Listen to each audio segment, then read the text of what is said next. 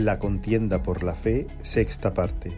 Mensaje de la palabra de Dios por el pastor Israel Sanz en la Iglesia Evangélica Bautista de Córdoba, España, 19 de febrero de 2023.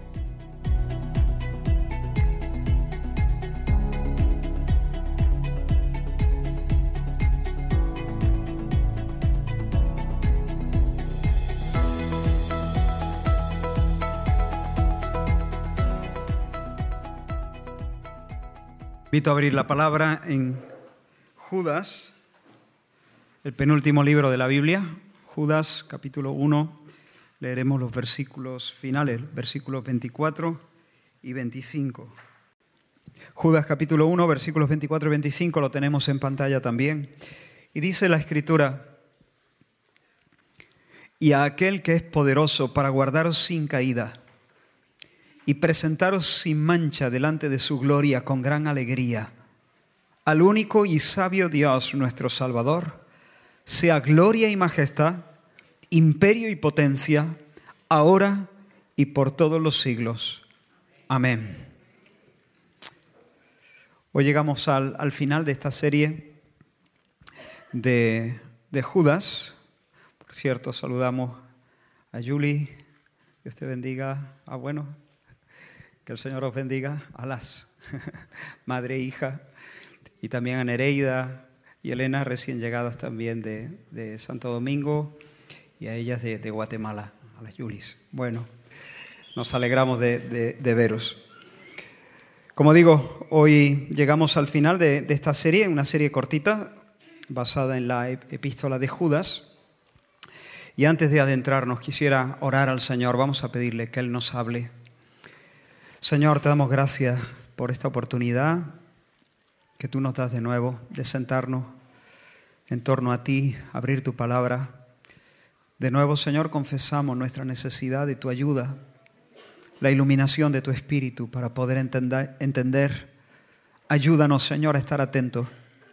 Danos, Señor, oídos sensibles a tu voz, Señor. Conquista, Señor, nuestro corazón haznos tuyo, atráenos, Señor, que podamos correr en pos de ti. Vence, Señor, toda resistencia. Trae, Señor, con tu palabra vida, experiencia, Señor, verdadera, genuina, profunda contigo. En el nombre de Jesús. Amén, amén. Aleluya. A mediados del siglo XIII, Tomás de Aquino se unió a una orden religiosa, la orden de los dominicos. Su deseo era dedicar su vida al estudio de Dios, a, la oración, a la contemplación, a la predicación también. Sin embargo, su familia se lo tomó esto muy mal. Aquella idea desagradó profundamente a su familia. Pensaban que que una persona con su, con su edad, con su talento, iba a desperdiciar su vida de esa manera, no, en una orden religiosa. Así que su madre ordenó secuestrarlo. Y sus hermanos lo hicieron. Sus hermanos, por lo menos algunos de ellos, eran soldados profesionales. Y secuestraron a Tomás de Aquino, lo encerraron en un castillo primero, luego lo llevaron al castillo de Roca Seca, le quitaron el hábito, le quemaron su pequeña biblioteca y en una maniobra siniestra, muy siniestra, contrataron una prostituta y se la metieron en el dormitorio de la torre para que esa mujer lo sedujera y destruyese completamente su vocación. Y según la tradición, Tomás, Tomás de Aquino, agarró una tea, una tea ardiente, y y blandiendo la tea contra la mujer, la ahuyentó, amenazándola con quemarle la cara si se acercaba. Obviamente la mujer salió huyendo por su vida, eh, supongo que sorprendida de, de la vehemencia de ese joven que entonces tenía 20 años. Y cuando la prostituta abandonó la estancia, Tomás de Aquino pintó con la tea una cruz sobre su puerta se tiró de rodillas y comenzó a clamar al Señor. La escritora Flannery O'Connor, en una de sus cartas, al referirse a este episodio, dice, hoy en día estaría de moda sentir simpatía hacia la mujer, pero yo tengo simpatía por Santo Tomás. Yo también, hermano. Yo tengo simpatía por Tomás de Aquino. Yo tengo simpatía por todos los que no coquetean con la tentación, con todos aquellos que no presentan una batalla chica, una resistencia tibia, una resistencia a medias. Yo tengo simpatía por todos aquellos que están dispuestos a presentar un combate vehemente, firme, los que se plantan firmes ante los lobos del diablo, con una tea ardiente en sus manos. Hermanos, Satanás había logrado meter algunas prostitutas en la torre de esta iglesia a la que Judas escribe. Satanás se había propuesto arruinar la fe de esos hermanos, interrumpir su camino al cielo, extinguir su canto. Satanás había querido hacer de ellos lo que quiere hacer también contigo, lo que quiere hacer con nosotros, que nuestra alma sea pan comido. Satanás quiere robarte la primogenitura, hemos estado viendo en estas semanas. Hombres impíos se habían colado en la comunidad cristiana, eran apóstatas, gente sin vergüenza y gente sin el Espíritu de Dios, en cuyos corazones reinaba una mezcla, como vimos en el anterior mensaje, una mezcla de inmoralidad por una parte, insumisión y arrogancia. Así como Balaán se lanzó lujuriosamente tras el dinero, estos hombres se entregaban, estos falsos maestros se estaban entregando a los placeres sensuales, eran libertinos, eran licenciosos, especialmente en el área sexual. Judas dice, mancillan la carne, se profanan a sí mismos, se están pervirtiendo a sí mismos. Y además eran rebeldes, insumisos como Coré. ¿Recordáis Coré, no? Levantándose contra la autoridad de Moisés en realidad se estaba levantando contra la, autoridad del mismo Dios que había puesto a Moisés como, como líder en la nación de Israel. Y así como Caín se vino arriba y blasfemó contra la majestad de Dios ofreciendo un culto inventado, un culto que se sacó de la manga, estos falsos maestros también están blasfemando contra Dios, insultando a, a los ángeles en una grotesca manifestación de arrogancia, chulería y prepotencia. Así que son inmorales, son rebeldes, son soberbios y encima están hablando de la gracia de Dios. Hablan de la gracia de Dios, ponderan la gracia de Dios, celebran la gracia de Dios y la gracia de Dios no se les sale de la boca, pero en realidad están pervirtiendo la gracia de Dios, manoseando la gracia de Dios, mutilando la gracia de Dios, tuneando la gracia de Dios porque están convirtiendo la gracia de Dios en una excusa, en un salvoconducto para vivir como les apetece, como les pide el cuerpo, como quieren. Hay de ellos. Les espera el infierno, porque nadie, como dijimos, puede burlarse de Dios. Así como Dios exterminó, dice Judas, a los incrédulos que salieron de Egipto y el Señor los acabó en el desierto sin dejarles entrar a la tierra de Canaán. Así como Dios redujo a los ángeles rebeldes que pecaron. Así como Dios atacó los desvaríos, las locuras de Sodoma y Gomorra y convirtió a esas ciudades del valle en cenizas, de la misma manera Dios va a castigar a esos maestros falsos. Porque como dice el profeta Nahum, el Señor es vengador y lleno de indignación. El Señor se venga de sus enemigos y guarda enojo para sus adversarios. El Señor no es un osito de peluche ni un algodoncito de azúcar. Él es el Dios vivo, tan bueno, tan bueno, tan bueno, tan bueno, tan bueno, tan bueno, que no puede tolerar el mal. Pero aunque Dios mismo pondrá en su sitio a estos falsos maestros, la iglesia no debe permanecer pasiva, ¿no? Bueno, como Dios los va a poner en su sitio, nosotros para adelante lo ignoramos a lo nuestro, no pasa nada porque estén aquí, ya el, Señor en su día. No, no, no, la iglesia no debe permanecer pasiva, toca combatir. Toca combatir. Judas dice, yo iba a hablaros acerca de nuestra común salvación, iba a volcar ahí la alegría de mi corazón en una carta, pero me he visto obligado a deciros, hermanos, el combate es hoy. El combate es hoy. Toca combatir, tenéis que combatir, estar firmes, luchar por el Evangelio. Debéis presentar batalla, debéis tomar una tea ardiente contra el mundo, que es una ramera que se ha metido en nuestras habitaciones y que quiere robarnos la virginidad que el Señor nos ha regalado en Cristo. En primer lugar, Judas les dice que deben luchar recordando. ¿Recordando qué? Recordando que nuestro Señor y los apóstoles ya nos advirtieron que Satanás metería prostitutas que habría burladores, que habría apóstatas. Así que no nos sorprendamos, no, no, no entremos en pánico. En segundo lugar, Judas les dice que deben combatir manteniéndose a ellos mismos a salvo en el torreón, en la torre del amor de Dios. Conservaos en el amor de Dios. Echad el ancla en el pecho del Dios Trinidad. No os mováis de ahí. No salgáis de la tierra del amor de Dios, no salgáis de ahí. Pase lo que pase, no salgáis de esa fortaleza. Conservaos en el amor de Dios. Y esto de dos maneras. Uno se conserva en el amor de Dios de dos maneras. En primer lugar, nos guardamos en el amor de Dios edificando nuestra vida sobre la verdad revelada, sobre nuestra santísima fe, sobre la verdad revelada. Hermanos, es triste. Déjame decir esto.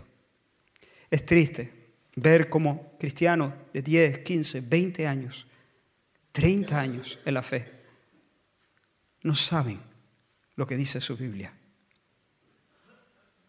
Han escuchado centenares de predicaciones, pero prácticamente no saben unir un par de puntos. Es triste, es lamentable. El desconocimiento bíblico es nuestra vergüenza, hermano. Y yo te animo, te exhorto, te empujo, te suplico que pongas fin a eso. Que pongas fin a eso.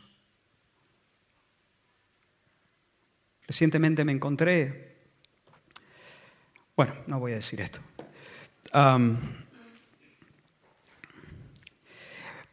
pero están los frikis del deporte, por ejemplo, ¿no?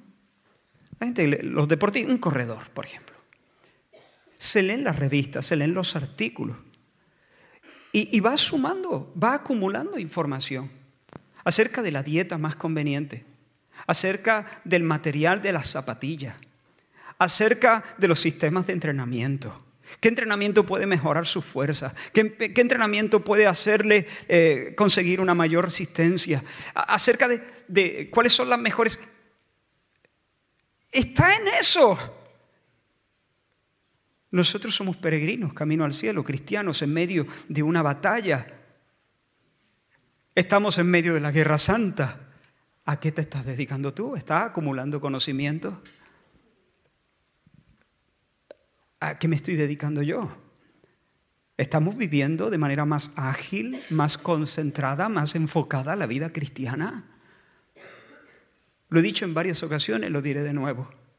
Si esto fuera un, avión, y el capitán nos dijese en este momento, atención, eh, sentimos decirle que los motores están fallando, el aparato no va a estar mucho más tiempo en el aire, pero no os preocupéis, hay un paracaídas para cada uno. Enseguida se os va a explicar cómo abrir el paracaídas. Pregunta, ¿con qué actitud estarías tú escuchando las instrucciones para abrir el paracaídas? ¿Cómo? ¿Cómo? ¿Me lo repite? Tomas eh, apunte, no tienes boli, da igual, te hace un corte y con tu propia sangre. ¿Entiendes? Mi pregunta, lo que, nos está, lo que está en juego no es que nuestro cuerpo, nuestros huesos den contra, contra las baldosas. Lo que está en juego es que nuestra alma se pierda en el infierno. ¿Cómo estás escuchando tú los mensajes? ¿Cómo estás leyendo la Biblia? ¿Cómo estás haciéndolo? ¿Cómo estoy haciéndolo? Porque si no lo hacemos, hermano, no vas a permanecer en el amor de Dios. Punto final. El Espíritu de Dios nos dice por medio de Judas que debemos conservarnos en el amor de Dios, edificando nuestras vidas en la fe que, ha sido, que nos ha sido dada, en nuestra santísima fe. Cimentando nuestra vida, levantando nuestra vida sobre la verdad revelada que tenemos en las Escrituras. De esa manera nos conservaremos en el amor de Dios. ¿Y qué pasará si no seguimos cimentando nuestra vida en la verdad revelada? Si no la atesoramos, si no la guardamos, si no la aprendemos, si no la memorizamos, si no vamos haciendo ajustes en la dieta y en los materiales de... Si no vamos acomodando nuestra vida a la verdad de la escritura, si no vamos perfilando, limando aquí, poniendo aquí, quitando allá a medida que Dios nos va diciendo cosas, si no, si no estamos en eso, ¿qué pasará? Es sencillo, hermano. No es un argumento, o sea, no es, un razonamiento difícil. No nos conservaremos en el amor de Dios. No saldremos de esa torre. Y en el momento en que tú pones un pie fuera de esa torre, estás muerto.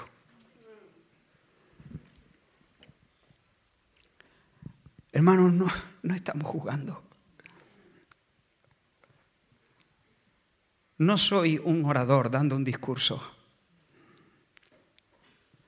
Ni eres una persona asistiendo a una conferencia. Esta es la iglesia del Dios vivo. Somos peregrinos que marchan a la patria y estamos en medio de un campo de minas.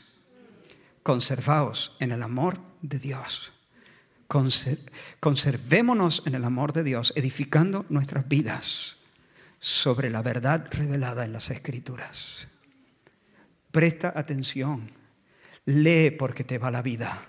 Lee, estudia, medita y haz, ajustes, haz cambios. Responde, conforma tu conducta, conforma tus motivaciones, conforma tus esperanzas, conforma todo en tu ser a la verdad revelada en las Escrituras. La segunda manera en que nos conservamos en el amor de Dios es cultivando un profundo compañerismo con Dios a través de una vida de oración guiada y potenciada por el Espíritu Santo.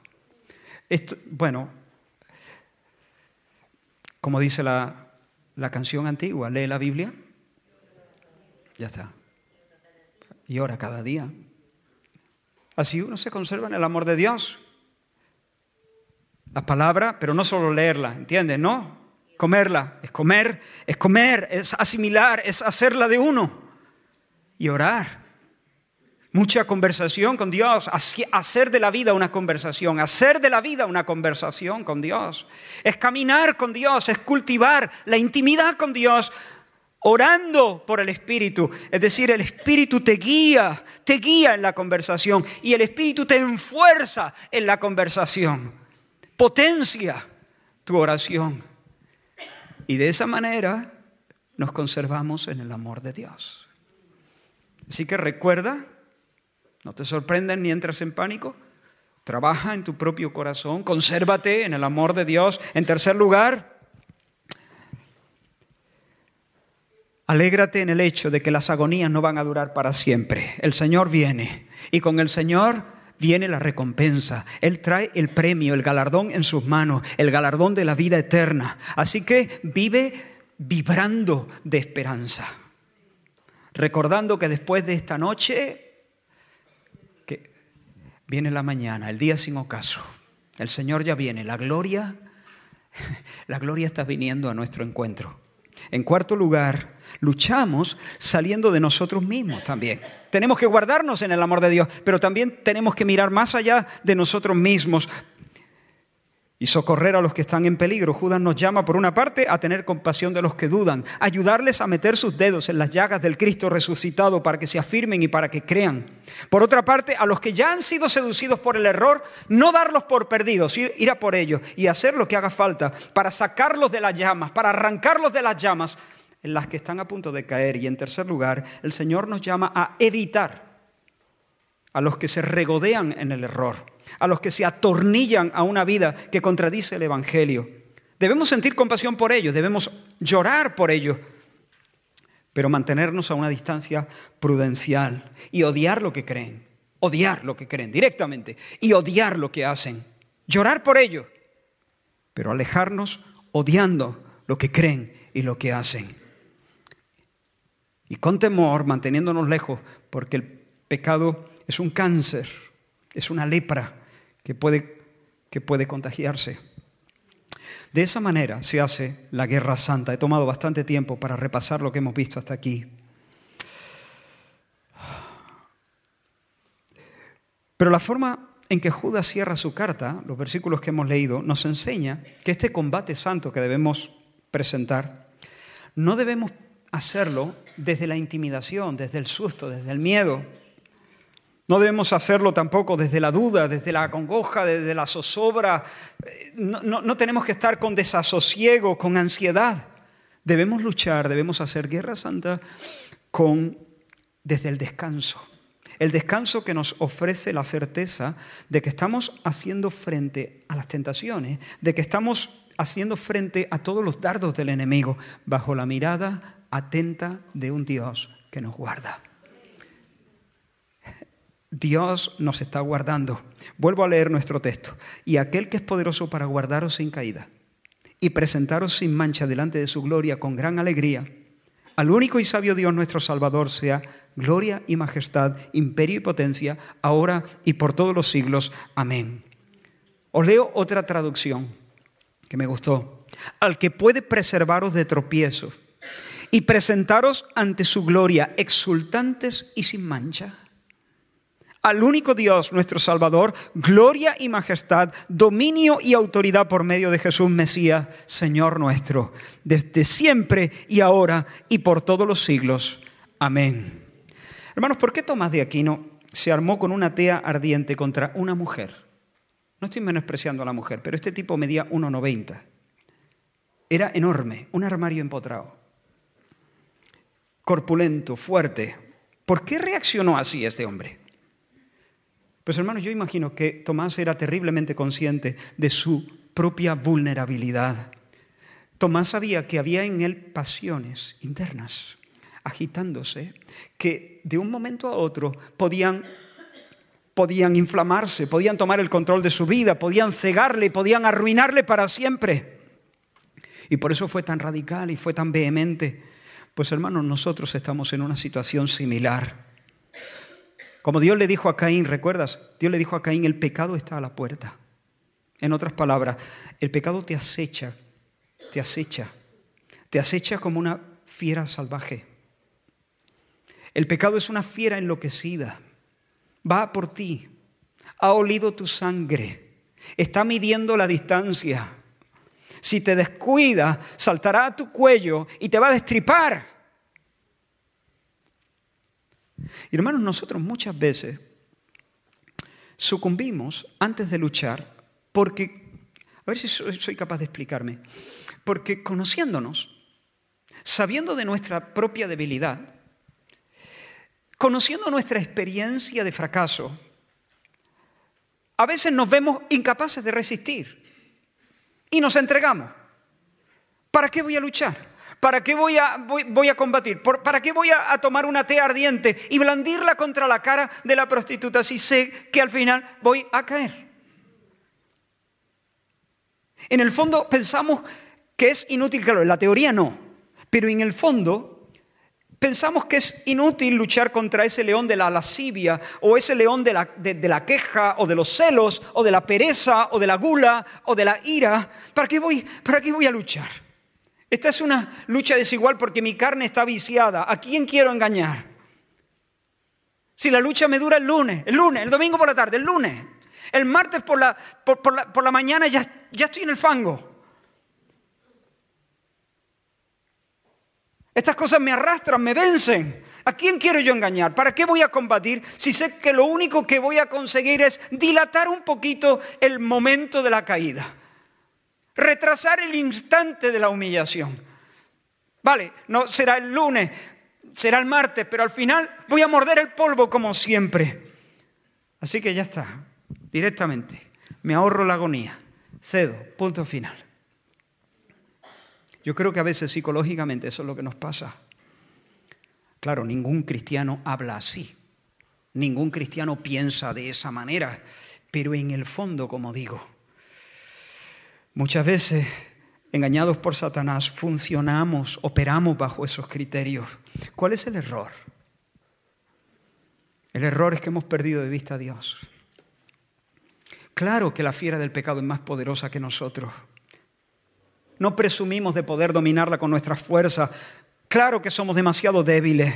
Claro que hay un mundo de pasiones agitándose dentro de nosotros, queriendo saltar de los brazos a, los brazos del pecado.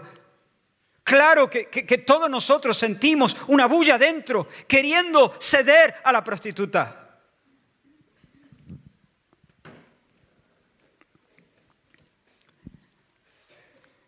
Pero en esta habitación, en la que tú estás y en la que yo estoy y en la que estaba Tomás, no solamente hay un hombre inflamable y una prostituta, hay un Dios invisible, al que este texto llama nuestro Salvador, nuestro Salvador. Hermanos, hay, hay tentaciones especialmente violentas, ¿o no?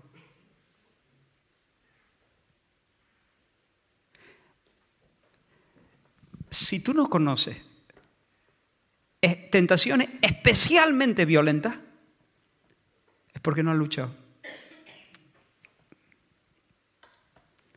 Es porque no has luchado contra el pecado. Pero cualquier cristiano serio sabe que en su vida, no en la del otro, en la del otro también, pero en su vida hay tentaciones muy violentas. Muy violentas.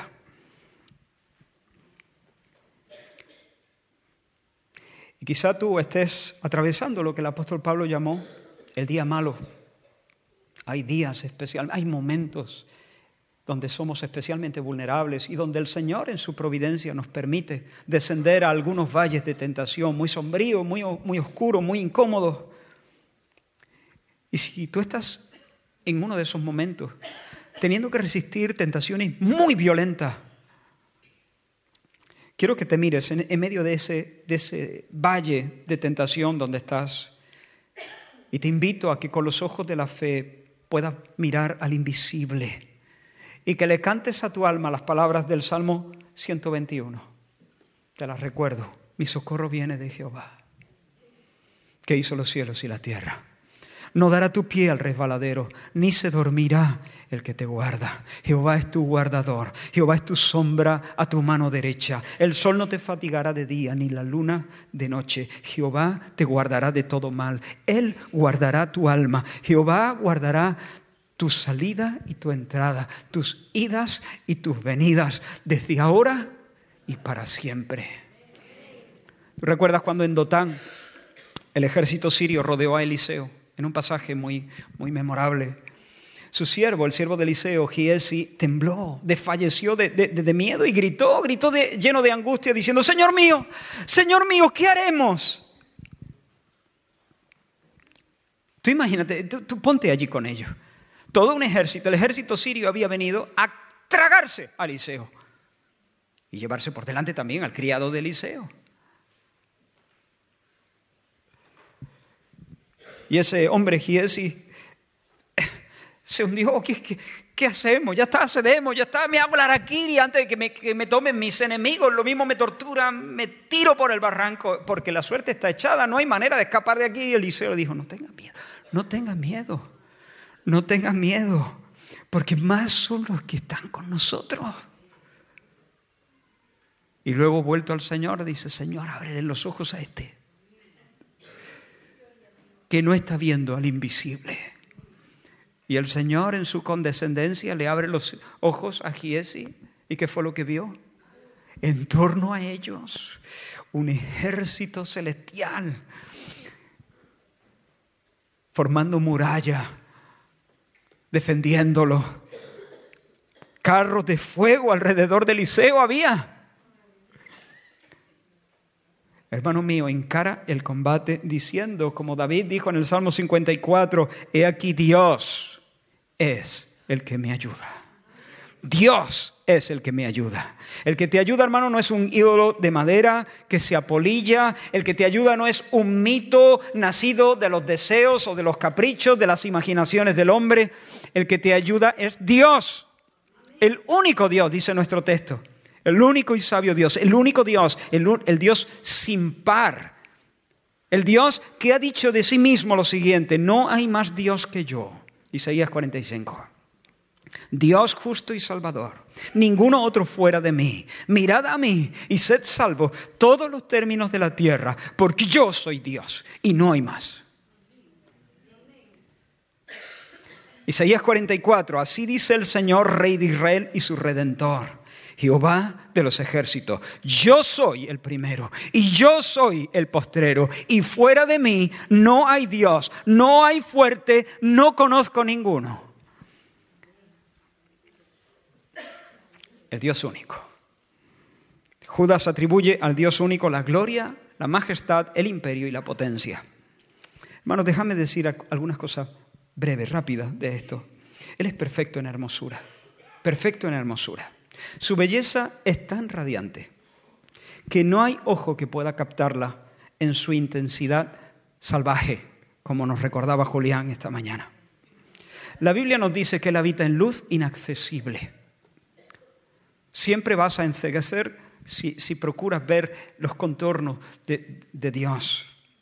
Por eso Judas estalla en alabanza reconociéndole como el digno de gloria. A Él sea gloria. Él merece honores, Él merece ovaciones, Él merece homenajes, Él es digno de la fama, Él es digno de estar en boca de todos, Él es digno de ser el centro de las miradas, Él es digno de ser el objeto de los aplausos. Bendito sea su nombre. Y Judas también le atribuye majestad. Él merece majestad porque Él es el grande, Él es el grande, Él es el inmenso, Él es el inconmensurable, el Dios que todo lo trasciende, que todo lo supera. Su grandeza es inescrutable, su superioridad es apabullante, hermanos. Su magnitud es temible. Como dijo Moisés, ¿quién como tú, glorioso y santo, terrible en tus hazañas? Esa palabra terrible es impresionante, impresionante, algo que despierta asombro, algo que abisma, que abisma, que produce lo mismo cuando uno se asoma a un abismo y, se corta la respiración. Eso es lo que produce Dios cuando de alguna manera captamos algo de su grandeza. Él es el Dios que corta la respiración. Él es el Dios que abruma el alma. E, e, Él es el Dios que maravilla el corazón. Él es el Dios que arrebata nuestros sentimientos. Por tanto, Él es digno de veneración, Él es digno de respeto, Él es digno de asombro. A Él sea majestad. En tercer lugar, Judas le atribuye el imperio.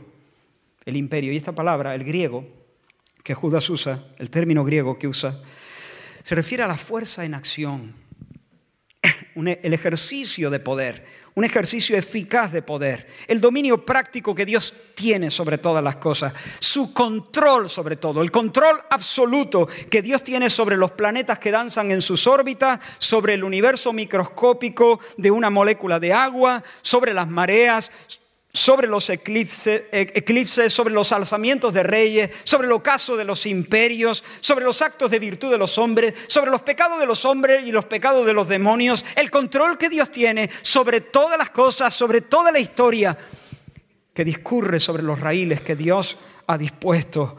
Dios impera, Dios tiene control real, control práctico de todas las cosas. Por eso Judas le atribuye a Dios el imperio. A Él sea la gloria, a Él sea la majestad, a Él sea el imperio y en cuarto lugar, a Él sea la potencia. Y esta palabra que Judas usa se refiere no tanto al poder práctico, sino al derecho. El derecho que Dios tiene de gobernar. El derecho a decidir. Derecho a decidir el de Dios, el derecho a hacer las cosas a voluntad, el derecho a portar el cetro, a llevar los galones, a imperar, el derecho a regir, a mandar. Quizá un mejor término o un término más sencillo sería autoridad, A Él sea la gloria, a Él sea la majestad, a Él sea el imperio, a Él sea la autoridad. Se le reconozca la autoridad a Dios. Porque Dios no solamente impera por ser el más fuerte, Dios impera porque tiene derecho a imperar, porque Él es el creador de todas, todas las cosas y el jefe de todas las cosas. De Jehová, dice Deuteronomio capítulo 10, de Jehová son los cielos y los cielos de los cielos, la tierra y todas las cosas que hay en ella. Él sostiene en el ser a todas las cosas. Por tanto, Dios puede mirar cualquier cosa arriba en los cielos, abajo en la tierra o en los abismos y decir, señalándolo, es mío, es mío, es mío, es mío, es mío. Lo que llevas en el bolsillo también es de Dios. Todo es de Dios. Ese es nuestro Dios. Hasta el diablo es de Dios. El diablo es el diablo de Dios. Y el Señor lo sustenta en el ser. El diablo existe porque Dios lo sostiene en este minuto. Porque Dios quiere que exista. Y quiere que exista para usarlo para los propósitos buenos y santos de Dios. Es suyo. Y muy a su pesar sirve para el cumplimiento de sus grandes y buenos propósitos. Bendito sea el nombre del Señor. Ese es nuestro Dios. Ese es el Dios invisible que está en la habitación con nosotros. El precioso, el asombroso que quita el aliento, el fuerte que controla, el legítimo portador de todos los galones. ¿Qué pues diremos a esto? Si Dios es por nosotros, si este Dios es por nosotros, no un Dios de palo, no una idea en una confesión de fe. El Dios vivo, el Dios verdadero, el único Dios. Si este Dios es por nosotros, ¿quién contra nosotros? Nuestro Dios no es un algo que provoca buenos sentimientos, sentimientos cálidos y bonitos en nuestros pechos. Nuestro Dios es el Dios increado, el único y sabio Dios, el viviente que nos ve. Jehová Sama, como dice la Escritura, Jehová, Jehová aquí, Dios aquí, Dios presente, Dios aquí, en este espacio, en este espacio en el que Satanás nos ha, nos ha metido una prostituta delante para arruinarnos la vida, para, para, para arrebatarnos la vocación, para apartarnos del cielo. Jehová Sama, Dios aquí, el invisible, en esta habitación donde el mundo despliega todas sus artes para conquistarnos y Judas nos dice que ese Dios digno de recibir gloria, majestad, imperio y autoridad es capaz, es poderoso, es solvente para hacer dos cosas. Dos cosas, dice Judas, que el Señor es poderoso para hacer y de hecho las está haciendo. Al que puede preservaros de tropiezo y presentaros ante su gloria exultantes y sin mancha. En primer lugar, Dios es capaz de, presentar, de, de preservarnos de tropiezo. En una ocasión David dijo en el Salmo 57, mi vida está entre leones. Mi vida está entre leones. Estoy echado entre hijos de hombres que vomitan llamas. Sus dientes son lanzas y saetas, su lengua espada aguda. Red han armado a mis pasos. Se ha abatido mi alma. Hoyo han cavado delante de mí. Es decir, me han puesto una trampa. Han puesto un hoyo, han cavado un hoyo y han puesto una red, no sé dónde pero quieren, quieren atraparme. Mi vida está entre leones. Hermanos, nosotros, ya lo he dicho, pero lo digo de nuevo, de camino al cielo, estamos atravesando ahora mismo un campo minado.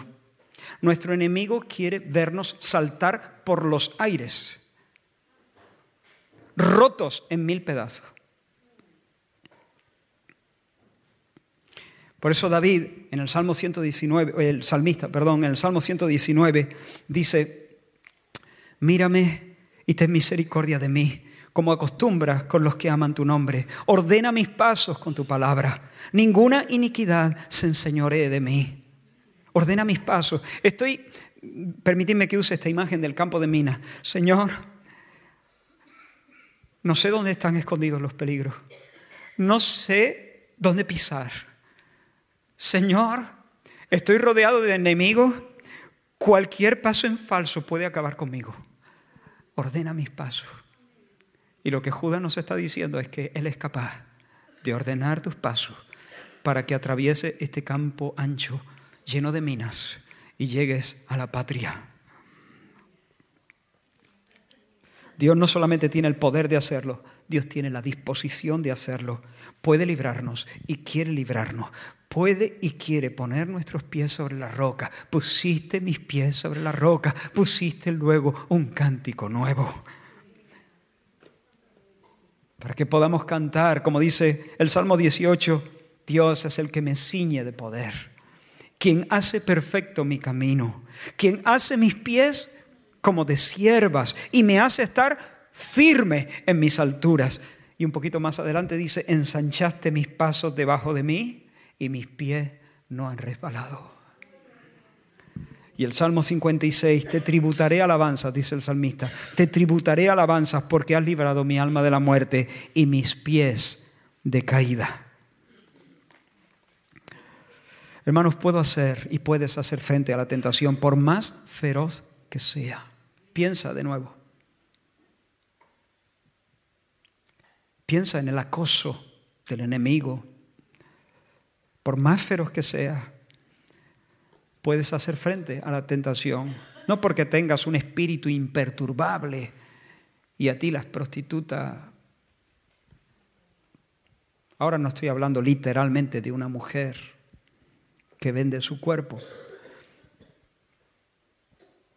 ¿O sí?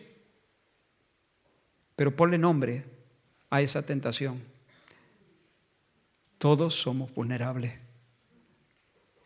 Todos tenemos un mundo de pasiones que se agitan dentro, que nos hacen inflamables, todos. Algunos en un área, otros en otra. Todos. Pero puedes hacer firme puedes estar firme en la tentación. No porque tengas un espíritu casto, imperturbable, que la tentación no te apela, nada de eso, te apela demasiado, demasiado te apela la tentación. Pero puedes estar firme porque tienes un Dios que sabe liberar de tentación a los piadosos, dice la Escritura. Hermanos, durante los primeros años de mi amistad con Dios, Satanás logró sembrar un miedo en mí. Creo que lo he dicho en alguna ocasión, pero lo, digo de nuevo. Satanás logró meterme una mentira que me asustaba, que proyectaba sobre mí una sombra, siempre una sombra, especialmente en los momentos donde Dios me bendecía y me daba, me daba ciertos honores. Y, esa, y este miedo hacía que la alegría se, se esfumase rápido. Satanás puso en mi cabeza que, que, yo sería como una especie de Saúl, llamado por el Señor, bendecido por el Señor, levantado por el Señor, pero que caería, vas a caer, vas a ser un renegado, apostatarás, ¿no? Eh, entonces tenía miedo incluso de que el Señor me bendijese. Porque si me bendice y me lo creo y me vuelvo orgulloso y, cualquier cosa me, me, resultaba incómoda porque me creía yo que me podía llevar a apostatar, a abandonar al Señor, a fallarle a Él y a perder, a perderle a Él. Temía ser un desertor, engolosinarme con las bendiciones de Dios más que con el Dios que me las daba, volverme orgulloso, usar los dones para mi propia ruina. Y por eso ahí andaba, siempre lastrado, mi canto no, no, no, despegaba, estaba atado con, con esa cadena al suelo. Lo cierto, hermano, es que cuando yo pensaba acerca de mí, yo pensaba de mí con cordura. Yo no me equivocaba pensando de mí. Es verdad. Yo no soy capaz de guardar a salvo mi propia alma. Es verdad. Yo soy completamente vulnerable a todas esas tentaciones. En cuanto a mí, yo estaba en lo cierto. ¿Se entiende? Pero ¿cuál era mi error? Ya lo he dicho antes. Dios estaba ausente. Había sacado a Dios de esa ecuación. Estaba, estaba olvidando a Dios. Yo no necesitaba una charla de autoestima. Yo no necesitaba a nadie que me dijese, Israel, no pienses tan mal de ti mismo. No, yo estaba pensando bien de mí mismo. Yo necesitaba visiones de Dios. Yo necesitaba que alguien me hablase de la gloria del Dios que me ve y que me salva. Yo necesitaba escuchar, Jehová Sama, el Señor aquí. Yo necesitaba ver el músculo de Dios. Yo necesitaba ver la cruz de Cristo. El músculo y la cruz, las dos cosas, para decir, Él puede y Él quiere. Él puede y Él quiere. Y en Cristo me ha mostrado completamente, de manera definitiva, su disposición a salvarme. Y a medida que el Señor me dio visiones de su músculo y de su cruz, pude decir, como Pablo, yo sé a quién he creído y estoy seguro de que es poderoso para guardar mi depósito para aquel día. Si la salvación se pudiera perder, yo la perdería antes de que caiga la tarde. Pero cuando se eche el telón de la historia, yo estaré del lado de los vencedores, cantando alabanzas al Señor, porque yo sé a quién he creído.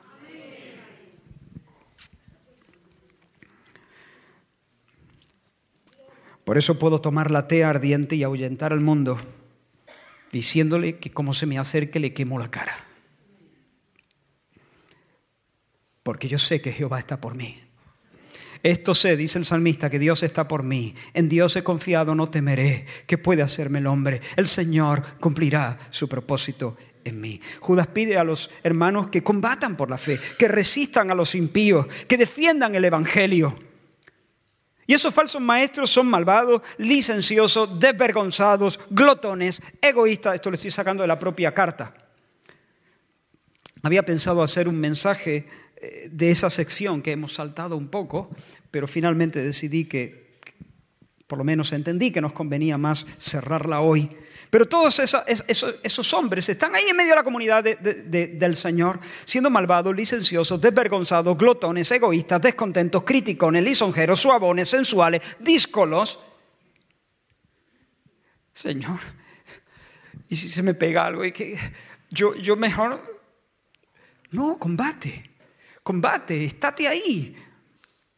Porque el Señor sabe librar de tentación a los piadosos. Y en medio de ese ambiente viciado, Dios es poderoso para manteneros a vosotros piadosos, reverentes, obedientes, puros, castos, fieles a la voz del Espíritu Santo, agradecidos, templados, disciplinados, sinceros, humildes, sensatos, llenos de decoro. Hermano, no temas. Porque no estás solo en la torre bajo la insoportable presión de una tentación que despierta en ti lo más bajo.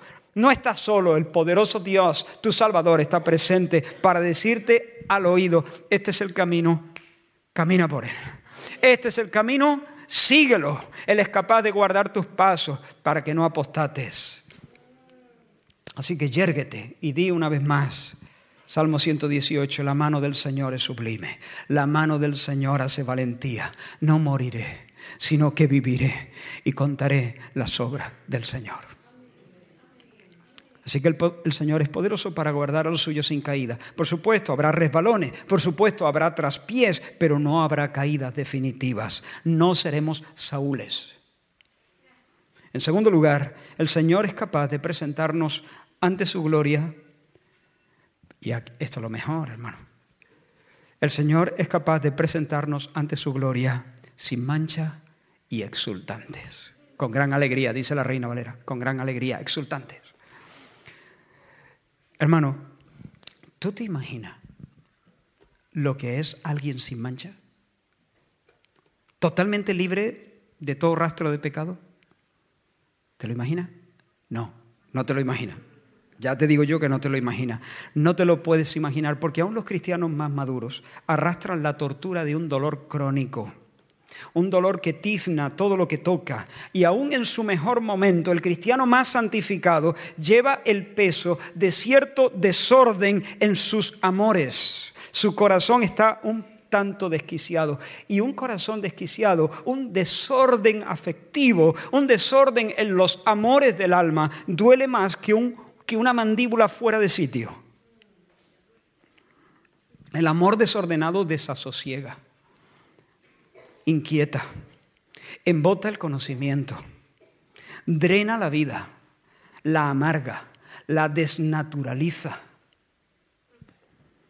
Y hermanos, de este lado de la eternidad, el cristiano está lejos de imaginar lo que es la libertad de un corazón inmaculado, la libertad de un corazón sin defecto, de un corazón santificado por completo, esculpido a la imagen de nuestro Señor, a quien conocemos como el manso y humilde. Pero hermanos, el Señor es poderoso para presentarnos sin mancha. Todavía queda mucha mugre, ¿no? Y qué incrustada está, ¿verdad? Uf, qué lento es el avance. ¿No? ¿No te ha sorprendido lo difícil que es vencer algunas cosas? Y parece que cuando las, has vencido todavía queda pringue debajo. El chapapote está por todos lados. El pecado nos ha afectado mucho más de lo que, de lo que imaginamos alguna vez. Pero el Señor es poderoso y el que comenzó en nosotros la buena obra la perfeccionará hasta el día de Jesucristo. Un día, como dice el libro de Apocalipsis, el Señor nos dará una piedrecita blanca. Esto me encanta. Me encanta este pasaje. Una piedrecita blanca y en la piedrecita escrito un nombre nuevo, el cual ninguno conoce sino aquel que lo recibe. Un nuevo nombre. la piedrecita blanca, bueno, ahí no voy a entrar porque se nos va el tiempo tan deprisa.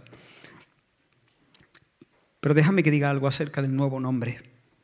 Cuando Dios nombra, por una parte, cuando Dios nombra, Él lo que hace es demostrar autoridad absoluta sobre aquello a lo que le pone nombre. Mío eres tú, yo te puse nombre. Te pongo nombre porque yo tengo autoridad sobre ti.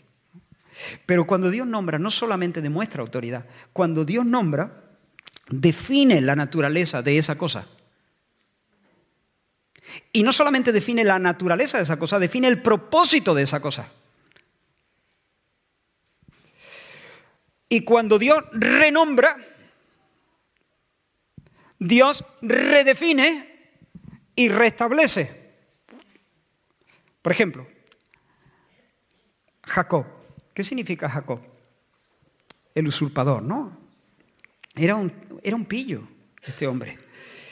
Pero después de esa experiencia que tuvo con Dios en Peniel, Dios lo renombra. Y le dice, ya no te llamarás Jacob, Israel será tu nombre. Es, de alguna manera, es como decirle, te reseteo, te transformo. Nunca jamás volverás a ser el hombre que has sido.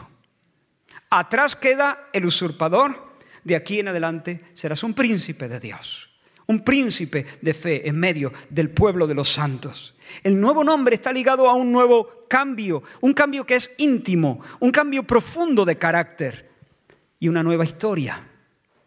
Una nueva historia, una nueva naturaleza, una nueva historia, un nuevo destino, un nuevo propósito, un nuevo camino, una, una vocación. El apóstol Juan escribió, amados, ahora somos hijos de Dios. Y aún no se ha manifestado lo que hemos de ser. Pero sabemos que cuando Él se manifieste, seremos semejantes a Él porque le veremos tal como Él es.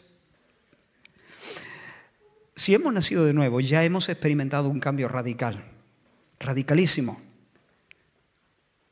Pero se nos habla aquí en Apocalipsis, con esta entrega de la piedrita con el nombre, con esta eh, piedra personalizada, de una transformación definitiva, de una transformación última, por así decirlo. Y hermanos, mi nombre nuevo, no sé cuál será, Dios lo sabe y yo lo sabré y nadie más. Mi nombre nuevo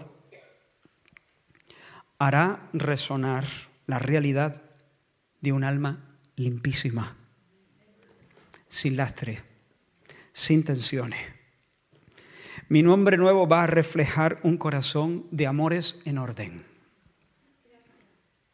Yo no sé qué es eso, todavía. Mi nombre nuevo será el nombre, un nombre verdaderamente humano, porque será el nombre de un corazón de amores en orden.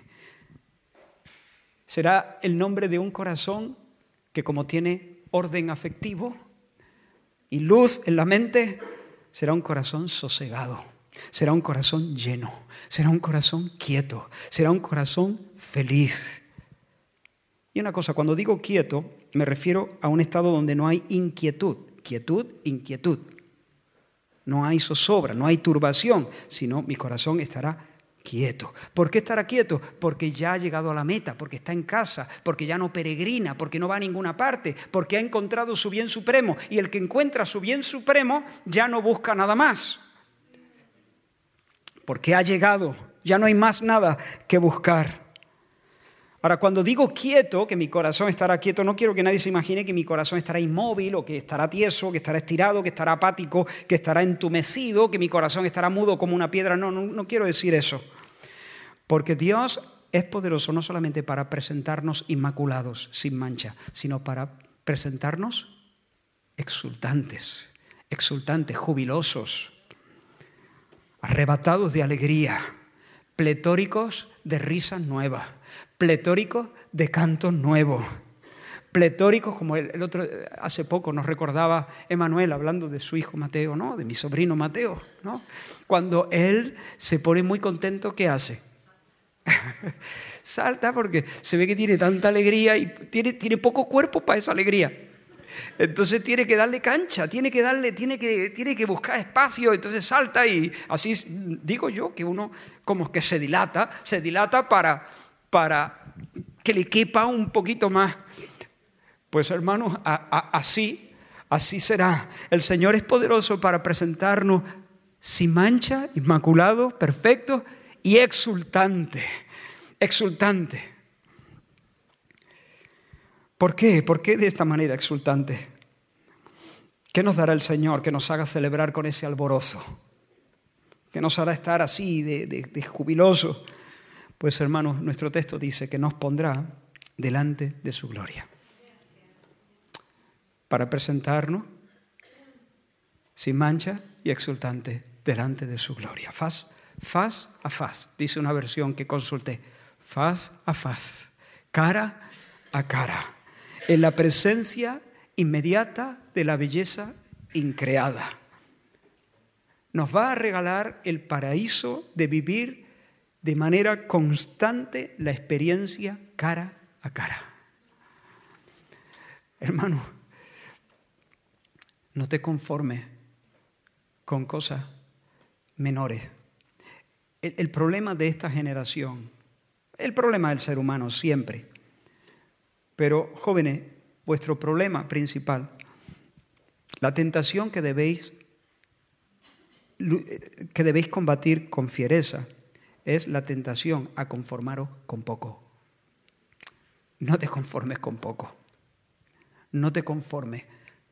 No, no estés contento hasta que tú puedas saber que eres el heredero de la experiencia definitiva del paraíso de estar delante de la gloria de Dios, faz a faz. El Dios de gloria, majestad, imperio y dominio. El Dios que despliega su poder y su sabiduría para librarnos de tentación y para sacarnos de este carnaval exultantes y vestidos de blanco en nuestro Salvador. Por tanto, hermanos, aunque nuestros brazos sean cortitos y sean flacos, podemos resistir a la fiera del pecado. Podemos combatir por la fe sin miedo podemos agonizar, agonizar. Cristiano agoniza, lucha, combate, agonía. Esta vida es agonía en parte, pero es agonía desde el descanso. Es agonía desde el reposo, desde el canto. Mientras tomas la tea ardiente ¿eh? y, la, y la mueves en todas direcciones, luchando contra el mundo y sus tentaciones, canta. Pelea, pero pelea motivado por, por, el hecho de saber que el Señor está ocupado, está trabajando también para salvarte. De hecho, esa es la gran motivación para luchar por la santidad. Pero si yo creyese, si yo no supiera que Dios ha jurado salvarme, si yo no supiera eso, si yo no conociera mi fin, pues comamos y bebamos porque mañana estaremos muertos. Ya está. Tengo 48 años, ya me voy conociendo. Todavía no me conozco, como Dios me conoce, pero si yo no supiera que Dios ha jurado salvarme, directamente, los sirios nos rodean, me hago la araquiri. De esta no salgo. Como dijeron algunos, ¿no? Comamos y bebamos. Mañana vamos a morir, pues carpe diem. Hoy, yo qué sé, aprovechemos el momento, echemos mano de los placeres y ya está. Pero hermano, es que, es que yo sí lo sé, es que Dios ha jurado salvarme. Y lo que me vence, lo que me motiva, lo que me pone, lo que me pone agresivo contra el pecado, lo que me pone, lo que me hace echar mano de la tea ardiente, lo que me hace encarar a cualquier prostituta que el diablo pueda meterme en la habitación, es verle las heridas al Señor. El Señor me venció sin tocarme, sin herirme. De hecho, me venció con las heridas suyas. Eso me puede. Eso me puede. Eso me conquista. Eso me cautiva. Eso me enamora. Eso me atrapa. Eso me atrae. Eso da un tirón a mi corazón. Porque si Dios nos ha mostrado en el Cristo crucificado su amor de esa manera, y por medio del Cristo resucitado ha exhibido su músculo, su poder para con nosotros, entonces sí, vencido por esas heridas, prisionero del amor del Padre, entonces sí, como dijo Pablo, yo, yo pudiendo decir, el Señor me librará de toda obra mala y me preservará para su reino celestial, entonces, motivado por eso, asegurado por esa verdad, entonces desenvaino la tea, por así decirlo, y me lanzo al combate, porque mañana no moriremos. Mañana viviremos faz a faz delante de su gloria.